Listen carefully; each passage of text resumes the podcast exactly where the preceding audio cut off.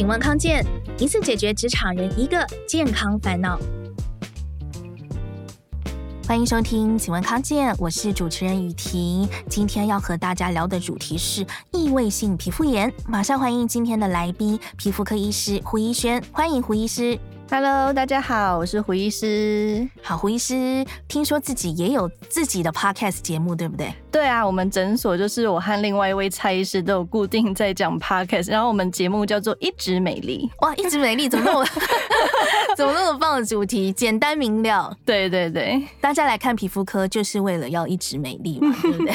真的，主要目的就是这个。但是当你有一些皮肤上的困扰的时候，可能就会让一直美丽的目标呃稍微。往后退了一点，其中一个大家的困扰就是异位性皮肤炎，这个在台湾是不是真的是很多人的烦恼呢？根据台湾的统计啊，大概平均有百分之七的民众都深受这个异位性皮肤炎的困扰，这个比例算是高，是不是？跟其他国家比起来，嗯、呃，算是比较偏高一点。嗯，为什么呢？是因为台湾有特别的气候啊，或环境吗？或是因为？异位性皮肤炎，它的原因其实非常的多，像是基因也是其中一个。那尤其是说，当我们基因就是根据我们表皮，就是我们皮肤的城墙的基因有些缺陷的时候啊，那我们城墙变脆弱，皮肤就会变得脆弱，然后就更容易有一些过敏原入侵，然后产生异位性皮肤炎。我自己确实也听过身边蛮多朋友、小孩子的这些家长啊，有谈过这样的烦恼。不过我自己是没有啦，但是要先特别。请问医师，这个异位性皮肤炎会不会突然某一天，就是在你人生的某一个阶段，突然开始发作了？有这个可能吗？其实目前大部分就是一半以上，可能大概七八成吧，都是儿童时期就会发作了。嗯、那其实青少年或成人才发作的比例是比较少的。哦，所以我现在是已经 safe 了，就对了。我已经拿到一张安全牌，对不对？对对对。另外，大家最关心的就是他是不是真的没有办法根治？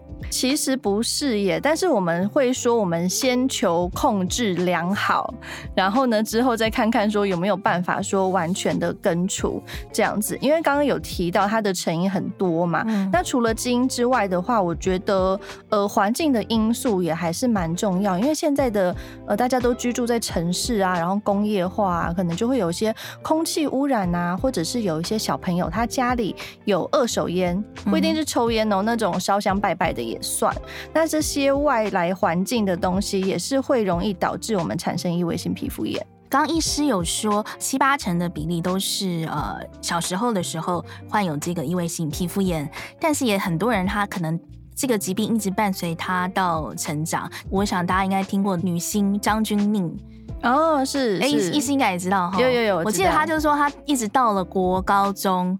他都好像还有异位性皮肤炎，然后他就是要一直抓，一直抓，然后他就是你很难想象他就是这么漂亮的一个人，他其实曾经国高中就对这样自自己的外表很自卑这样子，因为他就是可能常常要一直抓，然后上课的时候，我好像依稀有看到新闻说他好像还抓到流血。就是对啊，这个其实真的蛮常见的耶。嗯，因为异位性皮肤炎它最主要症状就是它皮肤会很脆弱，然后很容易瘙痒。嗯，然后当你瘙痒的时候，其实我觉得这个瘙痒的感受啊，是比痛更难够去忍耐的。嗯，对，所以有很多人他就会抓抓抓抓到他破皮流血，然后他有痛感之后，他就用那个痛感去取代原本的痒感。然后他才有办法去停下来。哇，听起来好恐怖哦！所以我们就来讲一下异位性皮肤炎到底有哪些症状。刚刚有讲到会痒嘛？那其实我们一般熟悉的干癣啊、湿疹这些，也算是异位性皮肤炎的症状吗？没有，没有。其实异位性皮肤炎它是有它的诊断的条件的。嗯、那比较主要诊断条件的话，第一个当然最重要就是皮肤很容易瘙痒，而且它会有一些皮肤的红疹是局限在一些特定的部位。位，像是如果说是婴幼儿的话，他可能就是出现在脸部或者是手脚比较外侧的地方。那如果小朋友长比较大了，可能到呃青少年或成年人的话呢，可能就会比较是弯曲。弯曲的地方，像是手肘的内侧，然后脖子啊、膝盖后面啊，然后皮肤还会增厚，然后有点像是一层苔藓一样那种厚厚的病灶。嗯，对，而且通常这种问题它是比较是长期慢性而且反复性的发作，所以常常有人跟我说，他这三天突然很痒，跟我说他是不是问我说他是不是异位性皮肤炎？其实不是啦，他还是有一些诊断条件，而且像有些人他还会有一些呃家人啊、家族啊，或者说他自己有一些异位性相关的病史，例如说气喘、过敏性鼻炎等等。哎，医师讲到这个，我有在网络上看到一个说法，就是说过敏性鼻炎啊、气喘，还有异位性皮肤炎这三种疾病是常常一起出现，这是真的吗？哦，对，这个就是我们所谓的过敏三部曲。嗯，就是如果说你真的是运气最不好的话，那你可能一出生之后，你一开始会先有一些，例如说吃到副食品，或者是喝奶奶就开始有过敏。嗯，然后呢，异位性皮肤炎是第一个跑出来的症状，就是皮肤是第一个表现，然后再大一点点，可能开始就会出现气喘，然后再大一点点呢，就会又有过敏性鼻炎。但是像像这样子这么严重的，比如说呃这种三位一体，有过敏性鼻炎，有气喘，也有异位性皮肤炎。医师大概自己印象中看到，大概最年长的是到底几岁都还会有这样子三种疾病一起出现的状况。我手边是比较没有三种疾病一起出现，因为大部分都是因为皮肤问题过来。可是真的还蛮多人，他是持续到成年的时候，他的异位性皮肤炎都还是非常严重。我手边很多三十三十几岁，就是已经是上班族了，都还是深受这个异位性皮肤炎的困扰。嗯，因为医师刚刚讲说，其实是有办法根治，但是前提是要先把它好好的控制下来嘛，对不对？嗯，那这些病人他之所以没有办法好好控制的。主要的原因大概是什么呀？我觉得可能有一部分是他们真的是比较严重类型的，嗯、因为虽然异位性皮肤炎它是一个病嘛，但是这个病我们还是有分轻度，然后中度，然后还有重度。那当然，如果重度的患者，他真的也是比较难控制。那还有另外一方面就是，呃，我觉得像是很多台湾的家长，他们是比较怕让小朋友去吃药擦药的。您的意思是说，类像类固醇这样子？对，他是他们会觉得。说，那我擦药是会增加皮肤负担，然后或者是吃药的话会增加身体负担。嗯、那所以说他可能一直都只有可能好一半，甚至是只有好个两三成，他就会停药了。所以意思是说他不会自己好，应该是呃他。不是很容易自己好，嗯、那当然有一些人说，哎、欸，其实你成年之前就会好，那是因为呃小朋友一出生的时候，他的皮肤是比较薄，肌肤的天然屏障。嗯，对对对，天然屏障，它的皮脂膜，它的表皮是比较薄的。那 当然随着年纪增长，那么皮肤变厚了，变比较强壮了，所以有一些人呢就发现说，哎、欸，他小时候特别严重，那长大其实就舒缓很多，嗯、这样子，所以只。是因为你的肌肤的天然屏障变好了，变好了，所以它就稍微有舒缓。但是你真的想要把这个异位性皮肤炎痊愈的话，它是。不太会有可能，就是你你放着不管，它就自己 自己好，是不是？还还蛮困难的。而且刚有提到说，因为这个疾病会非常容易瘙痒嘛，嗯、那我们有一个不太好的恶性循环，就是叫做痒抓循环。嗯，当我们很痒的时候，我们去抓自己的肌肤，那当你在抓的时候，其实又是对肌肤的一个刺激，一个破坏。哎，对耶，又在伤害你的保护膜，对不对？嗯，对，又在伤害我们的皮肤，然后让我们皮肤呃，就是可能有伤口啊。啊，或者是深层开始发炎，所以它就是会形成一个恶性循环。嗯，所以在控制异位性皮肤炎，我们觉得最重要的就是要先控制患者的瘙痒，先控制瘙痒。但是现在先想要问医师哦，这个罹患异位性皮肤炎的人，是不是有很多人他可能到最后甚至也影响了一点心理的健康，是不是？对，尤其是像是在学校的学生啊，嗯、有一些人他真的是不太敢穿短袖制服，嗯、他也会特地跟学校去申请说，他一年四季他都想要穿长袖啊。但是会不会穿这个长袖反而更严重啊？这的确是有可能的。像是如果说他学校的长袖制服材质是比较厚，或者是是尼龙比较粗糙材质的话，那其实这样子长时间穿着也会更不舒服。不过我看现在大部分学校里面好像都有冷气了，嗯哼，对，所以他们就是一定的温度上还是会开冷气。嗯，对对对，所以我觉得可能要要看个人啦。哎，所以是周遭的环境控制它的温度跟湿度是很重要，是不是？对，因为他们怕热流汗。然后太冷的话，就是冬天真的太冷也不行，嗯，就是要比较恒温一点。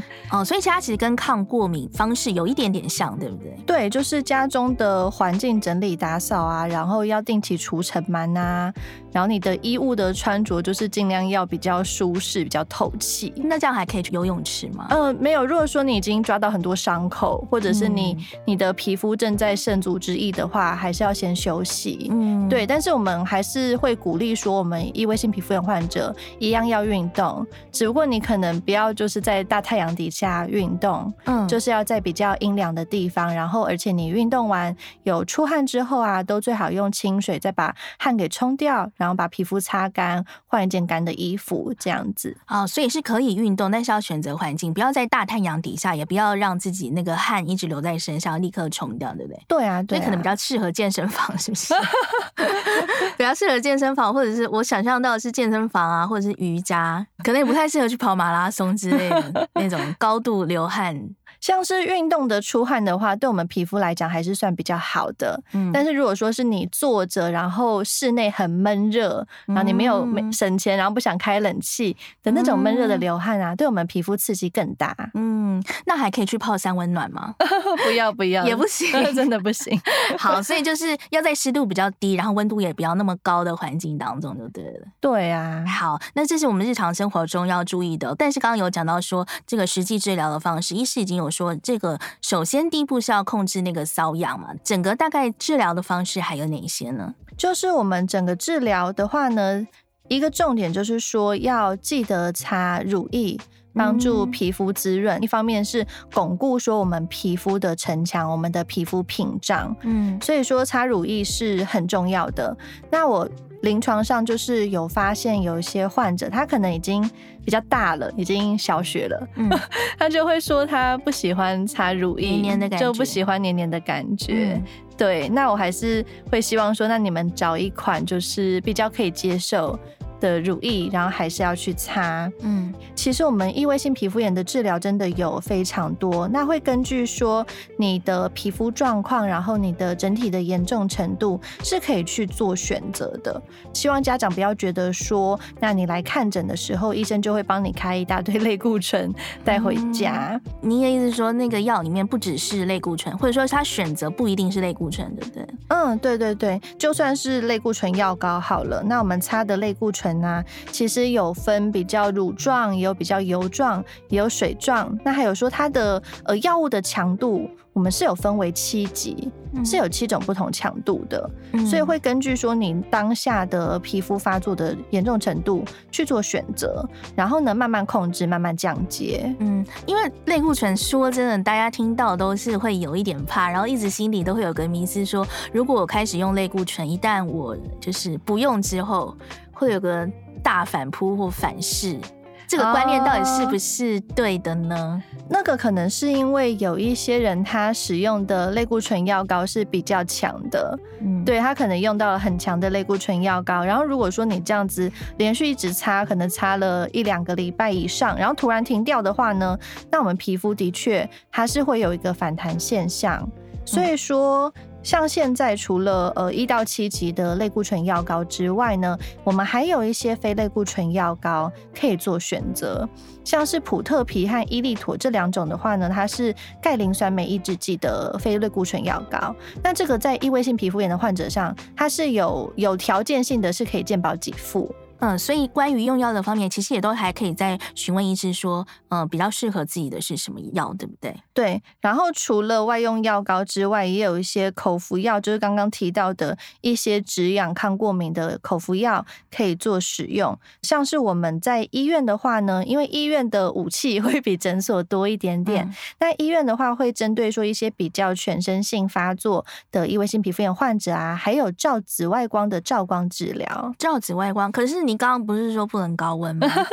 对，这不是有点矛盾吗？它的紫外光是一个特定波长的 UVB 的一个紫外光，那也有一个是 UVA 的，它是特定波长。嗯，然后我们会控制说你每一次照的长度，你可能一开始的时候只要照几秒钟。然后之后可能照个几分钟就结束了，嗯，这样子。然后在这样子的特定的照光治疗下呢，其实是可以抑制我们皮肤的这些不正常发炎反应。为什么啊？它的道理是什么？我有点不懂。因为我们一般觉得就是说，我们之所以要防晒，就是防那个紫外线嘛。对，紫外线会让我们发炎，但是有某一种波长的紫外光反而可以抑制发炎。啊、对，对，对对对，为什么呢？没错，其实。这些光线是还蛮神奇的，就像是打镭射好了，镭射光我们也是有分很多不同波长，然后有的波长是可以打黑色素，然后有些波长还可以打红色素、打血丝这样子。所以其实紫外光的话，像是呃之前疫情的时候，不是就说什么紫外光杀菌嘛，紫外光消毒，嗯嗯，对，那他们都是不同的波长的东西，嗯，对，所以就是医院它是。挑了某一个波长的 UVA 跟 UVB 来照射，反而可以抑制发炎。想象不到是要进去一个像太空舱的地方，哎，有点像，有点像。嗯，然后就进去里面照。对对对，时间是可能几秒钟，就是或者几分钟这样子。那大概要照几次啊？嗯，通常是一周两次。然后可能要连续照个几个月，所以其实这个照光治疗的话，也有一些病人他直接跟我说，我不要去医院，因为我没有那么多时间去配合治疗。所以这个照光照的仪器，照光仪器主要是在医学中心才有吗？嗯，是没错。那是健保给付。对对对，健保给付也是大家一个可以参考的方向。那它的效果会比涂的呃口服的来得更快或更好吗？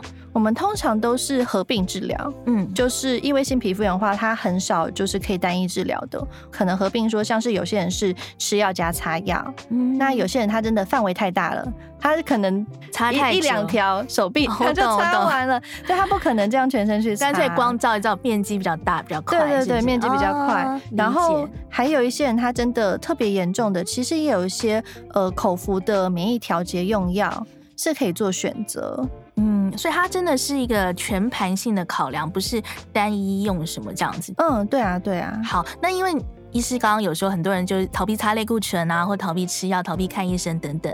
但是医师也说，这个异位性皮肤炎它不太可能真的就自己好起来嘛。但是像我们这样子一个治疗走下来的话，大概是多久之后慢慢可以控制下来？我觉得通常就是你要规则回诊，大概两三个月以上。两三个月以上控制下来之后呢，他可以自己居家调理就 OK 了吗？就是要先控制到一个程度，然后我们就会教他说，就是回家要怎么保养自己的肌肤啊，然后如果说有一些病灶的时候，要怎么样去擦药，这样子。嗯，好，所以居家保养部分也是很重要。我们休息一下，待会回来再继续。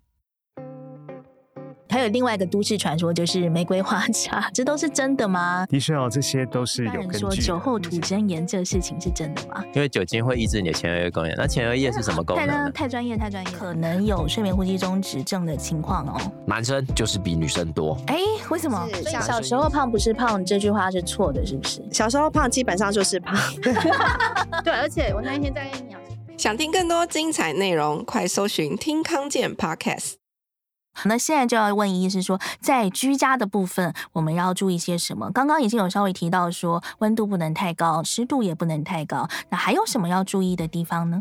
温度和湿度这两个就已经可以搞死大家啊！讲起来很容易，实际上很难，对不对？对啊，因为像是有一些小朋友，他们是从从几个月，嗯，对，就异位性皮肤炎，然后他们的家里的冷气是二十四小时放送。啊，哎，所谓温度跟湿度不能太高，它有个数数值吗？就是大概，他们通常是大概二十五度左右，皮肤是比较舒服的。二十五度的温度，对对对，那真的是就是要一直开冷气了。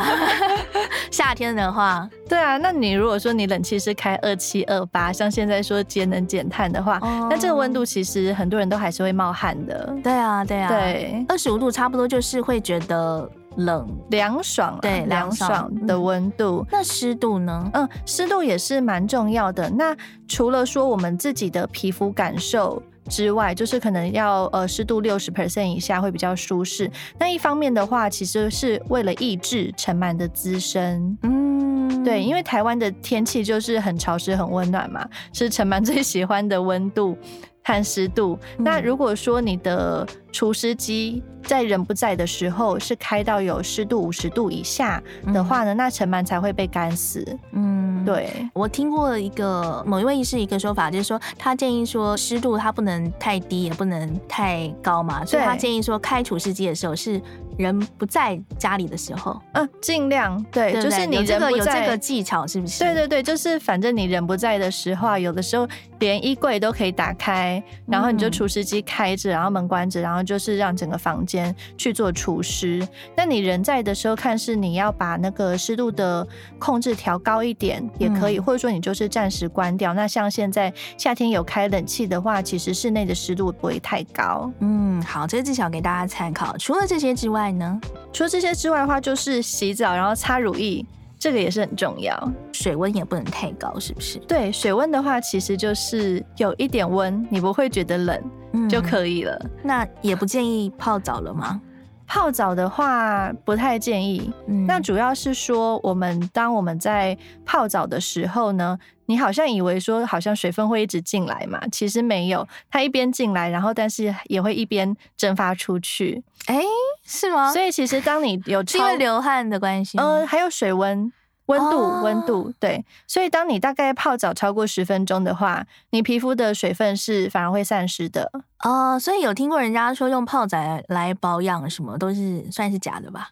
嗯，应该是说它是用高温，然后去促进自己的皮肤血液循环。嗯，但是这种方式的话，其实是不适合异位性皮肤炎的患者。啊，对。然后甚至说它需要洗比较快一点。嗯，那也有的医师会建议说，哎，你在泡澡的时候，你使用的你不要用沐浴乳，你要用沐浴油来洗澡。然后结，然后整个小 baby 洗完之后就会油油亮亮的。如果是成人的话，可能就是适合军中那种。军中那种超快速的洗澡，是不是？对，就是你有把身体洗干净，你就可以出来了。而且你出来之后，就是要马上补擦乳液。嗯，好，所以控制温湿度，尽量不要泡澡，然后要记得擦乳液。那还有什么？像穿的衣服啊，是不是也要注重材质啊，或是不要太紧之类的呢？对，像是我觉得就是材质要比较亲肤。那我们通常都会说穿纯棉嘛。嗯、那纯棉的话，其实有优点也有缺点。点啦，因为纯棉的材质是最适合宝宝穿的。嗯，但是如果说像是你会需要出外运动，然后活动比较久，纯棉纯棉的会那个汗，对，就是它出汗了之后，它的水分是比较不容易散失的，然后就变成说那件衣服是湿湿的粘在你皮肤上。嗯，然后像有些人他虽然他是穿纯棉，可他的棉可能不是。很好的那种织品，嗯、就是会比较粗。那、嗯、或者是说他是比较爱物惜物的人，他穿纯棉，结果他的内侧全部都起了毛球。起了毛球会怎样吗？没有起毛球之后，你在穿的时候，它那个毛球就会去摩擦你的肌肤啊。那、哦、可能我们一般人穿没有感觉，可是他们异位性皮肤炎的人，他是很敏感的。哦、你这样子在活动的时候，其实你会觉得粗粗的不舒服。哦，那那那材质应该怎么选呢、啊？感觉学学问很大。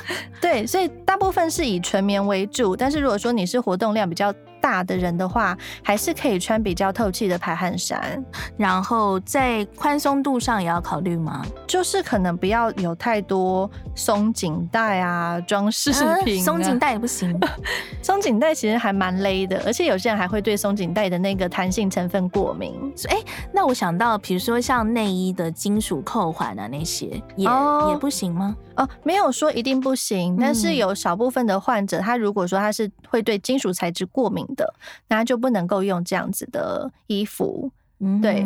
不过现在内衣也做不错啊，也有一些它是塑胶扣。我另外还想到，那枕头也需要寝具啊，寝具，对对，寝具也要考虑吗？对，所以就是寝具的话，就可以优先选择说比较防螨抗菌的寝具，而且就是你在替换呃枕头套、被单的时候，也是要比较勤劳一点。如果我们从自己体内开始出发的话，从我们的饮食啊啊、呃，比如说睡眠啊、作息啊，或者是说压力啊、心情上，还有没有一些我们可以再多做一点的地方呢？哦，是因为异位性皮肤炎，可能有些人就会觉得说啊，不能吃蛋，不能吃虾子，不能吃什么甲壳类啊，嗯、然后水果可能不能吃这个，不能吃那个。然后呢，他们这些做的很好，但是却每天吃零食。你说。避了超多东西，但是却吃了这个零零食，零食然后加工食品，嗯，这样子，那这样子反而就是有点本末倒置。嗯，理解。对啊，所以怎么样的？饮食策略比较好呢？如果说你吃完这一类的食物，并不会觉得皮肤特别瘙痒的话，就代表你还是可以吃的。嗯，对。那我觉得就是一个是新鲜度啦，食材的新鲜度是很重要。像是有些人他可能吃新鲜的虾子，皮肤就没有问题。但是如果说吃到呃不新鲜的，然后是调味料下很重的的海鲜类的话呢，就会皮肤过敏。所以食材的新鲜度，我们尽量就是摄取说新鲜，然后比较纯粹原型的食物，然后减少吃这些加工的食品。好，食物的部分要注意这些。那日常作息啊、睡眠这些有需要注意吗？有哎、欸，我觉得这个也很重要。嗯，因为我之前有一个患者啊，他就来，然后他就说：“医师，医师，我最近又发作了。”我都会看说他上次大概什么时候回诊的嘛。嗯，然后结果他上次回诊是一年多前。然后我就问他说：“哎，你上次是一年多前来的耶，你很久没有发作啦？”他就说：“对对对，没错，因为我前阵子辞职没有工作，然后就整个很轻松，所以呢，他那阵子都完全没有发作，然后皮肤都控制的非常好。嗯，嗯对。结果呢，他最近因为想说呃休息够了，然后去找新工作，就开始发作了。所以压力真的很影响很大啦，压力，然后睡眠，嗯，这个影响很大。